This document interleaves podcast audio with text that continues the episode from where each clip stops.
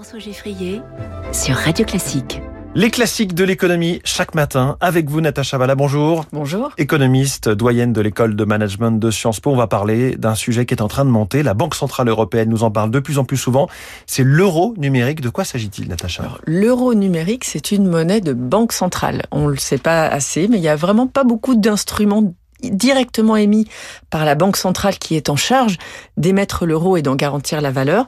Pour l'instant, ce sont les billets, les pièces, mais il y aura demain, si le projet aboutit, un euro numérique, c'est-à-dire l'équivalent du billet, mais sous forme digitalisée. Alors, c'est important de dire que c'est émis par une banque centrale parce que toutes les autres formes de monnaie qu'on utilise, notamment les formes de paiement, ne sont pas uniquement directement lié à la, à, la monnaie centrale.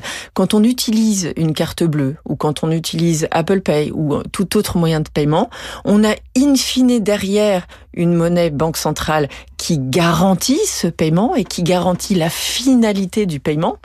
Mais il y a des marges qui sont prises sur sur ces sur, ces instruments. Donc nous, en tant que, que consommateurs finaux, on le on les on, on, le paye d'une façon ou d'une autre. On le paye d'une façon ou d'une autre. Les intermédiaires, les commerçants, les industriels la payent aussi. Donc il s'agit ici de l'euro qui sera disponible pour les consommateurs, pour les ménages et pour les entreprises. Alors quel serait euh, l'intérêt de développer un euro numérique?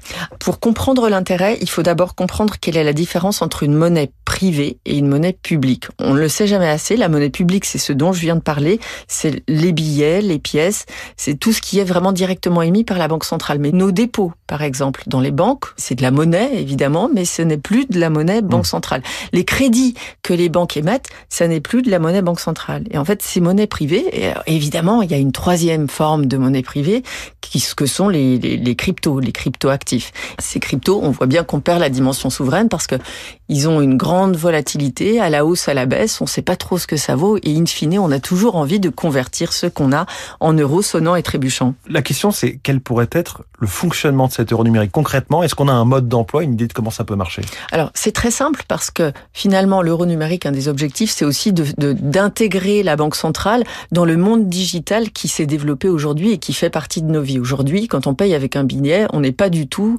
dans le e-commerce, on n'est pas du tout dans l'achat sur Internet. Donc, ça permet d'avoir directement la Banque centrale impliquée comme ça, c'est très simple. On aurait par exemple, un portefeuille sur notre téléphone euh, de façon digitale qui serait directement relié non pas à une banque ou non pas par un, intermédiaire, mais au bilan de la Banque centrale européenne, très vraisemblablement d'ailleurs via la, la, la, Banque de France en l'occurrence euh, pour la euh, pour, pour, pour la. Donc on aurait un compte à la Banque centrale européenne. Voilà, ça permettrait. Alors c'est un tabou qui saute parce qu'avoir un compte pour que les particuliers aient un compte auprès de la Banque centrale aujourd'hui, ça ne se pratique plus. Bon, ça existait un peu dans le passé et ça permettrait du coup finalement, d'éviter tous les risques. Alors évidemment, vous allez me dire, mais en temps normal, on s'en fiche un peu, tout va bien, pour nous, ça fait aucune différence.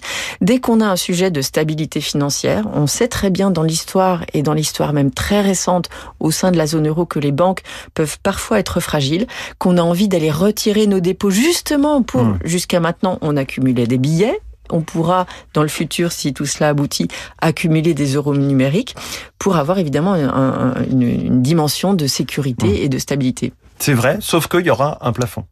Alors, ça, c'est une, modalité de mise en œuvre. Euh, il n'y a pas forcément un plafond. C'est vrai qu'on met un plafond parce que on n'a pas envie de prendre le risque euh, que tout le monde, justement, bascule tous les dépôts, euh, qu'on mmh. vide les banques de l'essence de leur, de, de leur en disant, j'aurai plus de commission, je quitte ma banque commerciale, je vais à la BCE et j'aurai plus rien à payer. Voilà, mmh. donc tout ça n'adviendra pas. Et puis, on sait aussi que quand même, il y a des risques associés à ça. Le vrai risque qui est pointé en général, c'est le fait que l'euro numérique, il n'est pas forcément anonyme.